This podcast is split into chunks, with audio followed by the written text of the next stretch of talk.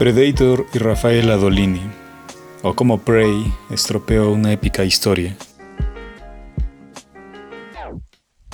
El 5 de agosto de este año, las plataformas de streaming Hulu y Star Plus estrenaron la película Predator, Prey, en español Depredador la presa, y de inmediato generó cientos de críticas y opiniones de cinéfilos postmodernos respecto del citado film. Una de las grandes narrativas de esta época es el feminismo, y es a partir de ese discurso que muchos otros se articulan para determinados fines. Este fue el motivo de las discusiones que generó la cinta en redes sociales, la mayoría sin fundamento y carentes de objetividad. Uno de los comentarios expresados refiere, Excelente sorpresa del 2022. Prey, de la saga Predator. Cero inclusión forzada. Una guerrera que sin victimización y con valor se gana su lugar a punta de golpes. Coraje y sangre sin reclamar nada. Punto. Fin de la cita. Publicaciones en este tono eran respondidas desde la subjetividad, que el protagonista debía ser hombre, que es mejor una mujer, en fin. La película es en sí un absurdo, sea quien fuera el protagonista. Incluso hay quienes opinan que Predator debería ser hembra. Si este fuera el caso, ¿por fin ganaría a los humanos? Hay otro aspecto del que se habla poco en relación de las discusiones de género y la apología de la mascota de la protagonista. Se trata de la historia de la pistola que un Predator otorga como trofeo a Mike Harrigan tras asesinar a uno de los alienígenas. La secuela de Predator fue estrenada en 1990, tres años después de la primera. Transcurrieron 32 años para que el cine ofreciera la historia de cómo el cazador intergaláctico obtuvo el arma. La película la descubrí cuando era un niño. Tenía alrededor de 10 años y me fascinaban las historias de seres del espacio exterior. Por supuesto, la escena de este obsequio me hizo soñar, pues daba cuenta de que los Predator visitaban la Tierra al menos desde el siglo XVIII. Y entre las múltiples batallas existió un guerrero llamado Rafael Adolini, quien con la tecnología de ese entonces le plantó cara al extraterrestre. Pensaba que la pistola perteneció a un militar que debía luchar contra el monstruo en un campo de batalla durante alguna empresa de conquista. Una historia similar a la presentada en la primera película, aunque mi fantasía los bandos beligerantes debían unirse para derrotar al cazador. A partir de esa idea surgieron otras. Incluso pensé en escribir mi versión de ese pasado situándolo en la Guerra México-Estados Unidos de 1846 a 1848.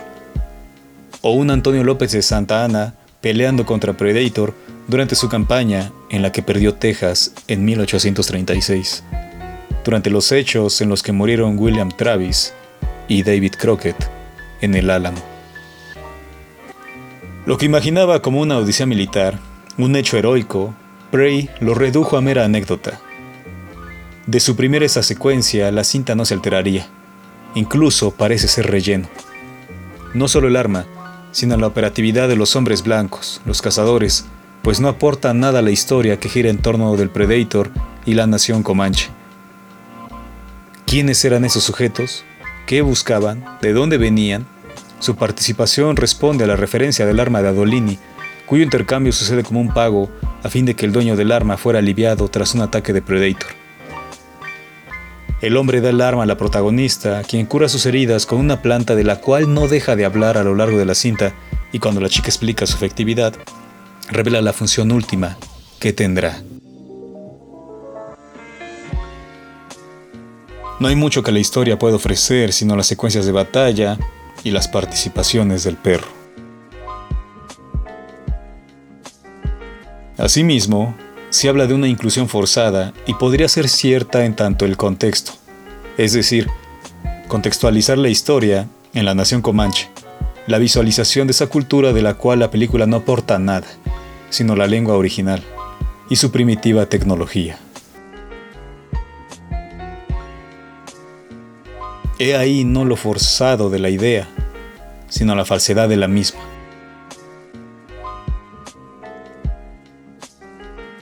Esta sociedad está representada desde una mirada machista, articulada desde el patriarcado, cuya figura parece desdibujada.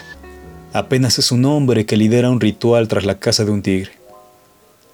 El espectador debe descifrar esos hechos que no tienen explicación, solo presencia, ejecución, pero se infiere que es una fiesta de victoria, de grado, de liderazgo, de valentía y hombría por los gestos y gritos propios de un partido de fútbol. Además de esta figura anciana, senil e inútil, el discurso del patriarcado está presente en las actitudes de los guerreros, cuyo gremio solo admite varones y desdeña a la mujer. Contrario a ello, la imagen femenina es representada en tres niveles o tres generaciones, a fin de dar cuenta de esta dinámica comanche. La madre de Naru, la protagonista, guarda las tradiciones, los roles sociales de género. La mujer debe cuidar de la casa, preparar la comida y sanar a los enfermos. La chica no quiere ser eso. Tiene la sapiencia de la herbolaria, pero quiere ser cazadora. Eventualmente lo concreta. La tercera figura es la niña que, sin explicar la socialización entre infantes, aparece dos veces. La primera como heraldo agorero. La segunda se muestra admirada por Naru cuando arriba a su pueblo con la cabeza del Predator evidenciando que la protagonista ha influido en las jóvenes generaciones femeninas para romper esa organización que relega a la mujer al encierro de la casa. No obstante, hay que decirlo, ningún concepto se concreta en esa ficción, todos son débiles, apenas dilucidados. La película termina con la imagen de las tres figuras femeninas cruzando miradas. La madre, el pasado, la tradición, Naru, el presente, el cambio, y la niña, el futuro, la esperanza, la ruptura de las formas actuales de organización. Luego continúan los créditos cuya animación recuerda la saga de la era de hielo. Estas secuencias son susceptibles de ser interpretadas como parte de la historia. Al final de la cinta, Naru guarda el arma de Adolini. Entonces, ¿cómo la tiene un depredador en el futuro?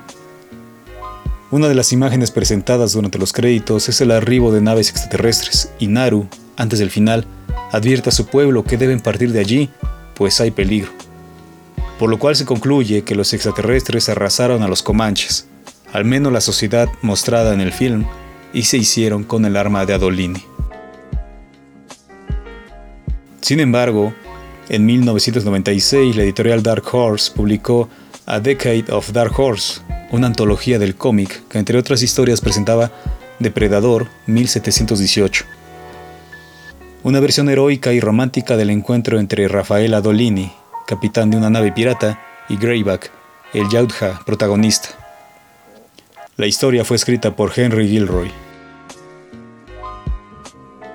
La historia es breve, mínima, pero revela las taras humanas de siempre, eternas, invencibles. Esta ficción está ambientada en 1718 en la costa de Guinea, un punto en el Océano Atlántico Oriental. Greyback observa desde lo alto de un árbol el arribo a una isla de una banda de piratas, cuyo líder es Rafael Adolini, quien reprende a su tripulación por matar y robar los sacramentos de un sacerdote, pues, afirma él, es el peor de los pecados. Adolini promete devolver el botín, ya que tal robo está más allá del código pirata. Los enseres robados son tan valiosos y preciosos que sus hombres no están dispuestos a perderlos y se rebelan contra su líder. Al instante, dos hombres atacan a Rafael, pero él los asesina con facilidad y escapa al interior de la isla. El resto de la tripulación va tras él para recuperar lo robado y el depredador, que hasta entonces observaba, entra en acción y asesina a uno de los rebeldes que amenaza a Rafael. El monstruo se hace visible y Adolini lo ataca. Primero lo llama demonio, luego bestia. El resto de los rebeldes solo observa, atónitos, medrosos, y claman, está luchando con un ángel dorado, quizás el mismísimo Señor del infierno.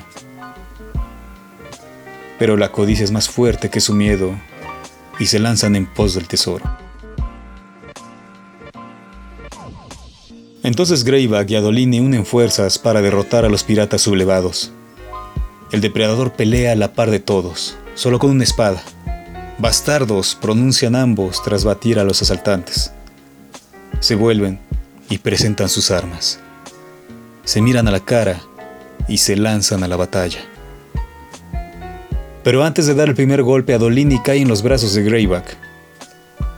Uno de los rebeldes que había permanecido oculto le dispara por la espalda y luego arremete contra la bestia y se hace con el tesoro. Cuando parece que ha logrado escapar y ve cerca la playa y la embarcación, el depredador dispara su arma que porta en el hombro izquierdo y atraviesa al criminal.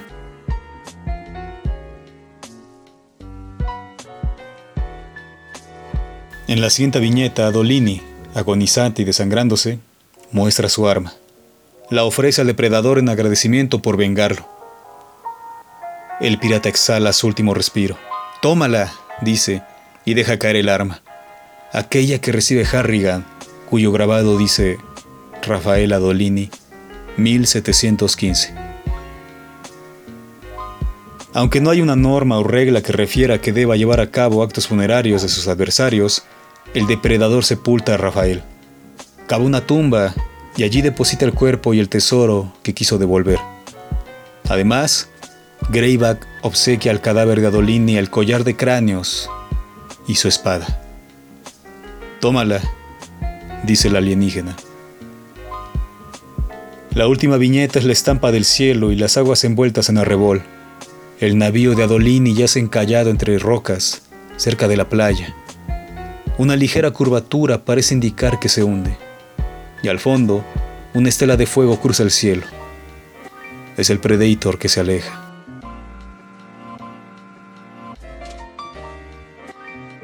Así como Prey plantea el empoderamiento femenino, el mensaje de Predator 1718 es no confiar en los humanos. El hombre es el peor depredador, el monstruo más terrible, traidor por naturaleza, carente de, códigos morales. Ese es un punto en común entre Adolini y Greyback, el cumplimiento de un código de honor. Los hechos de Prey suceden durante 1719, los del cómic un año antes. Podría ser que Greyback fue derrotado por algún humano quien recuperó el arma de Adolini y ese valiente fuera el hombre que portaba la pistola en Prey. Los hechos, como se verá, se presentan muy forzados. Sin embargo, un buen guionista puede construir una excelente historia a partir de los insentidos de Prey. Habrá que esperar.